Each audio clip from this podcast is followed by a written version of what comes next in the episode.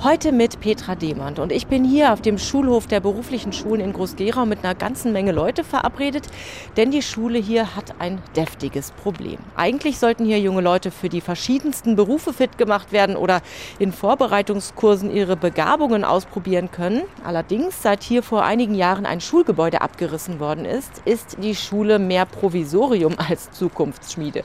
Fachräume sind zum Teil untergebracht in Containern, die hier auf dem Schulhof stehen und äh, hier in diesem Gebäude, da ist ein Raum, in dem eigentlich moderne Elektrotechnik unterrichtet werden sollte.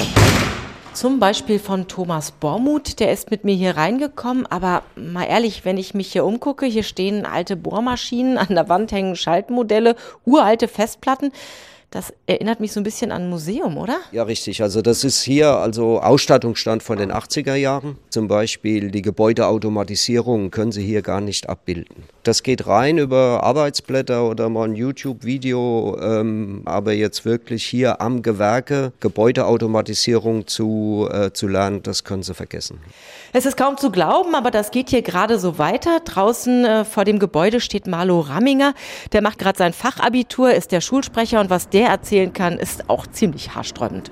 Ja, es beginnt daran äh, im Chemieunterricht, dass man tatsächlich nur rein theoretisch arbeitet und äh, der Praxisbezug fehlt.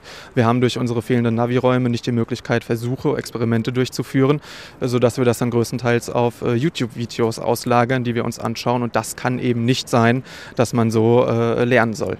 Eigentlich sollten hier auch schon längst Bauarbeiten im Gange sein. Hier auf der großen zugewucherten Freifläche auf dem Schulhof soll nämlich ein neues Gebäude entstehen.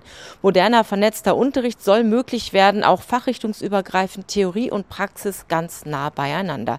Aber momentan steht hier alles still, kein Cent darf ausgegeben werden, der Kreis hat Haushaltssperre, denn das Regierungspräsidium hat den Haushalt mit den nötigen Krediten nicht genehmigt. Landrat Thomas Will hofft jetzt auf die neue Landesregierung und den neuen Regierungspräsidenten Regierungspräsidenten, dass die sich doch noch für neue Kredite aussprechen, in welcher Höhe auch immer. Petra Demand vom Schulhof der beruflichen Schulen in Groß-Gerau.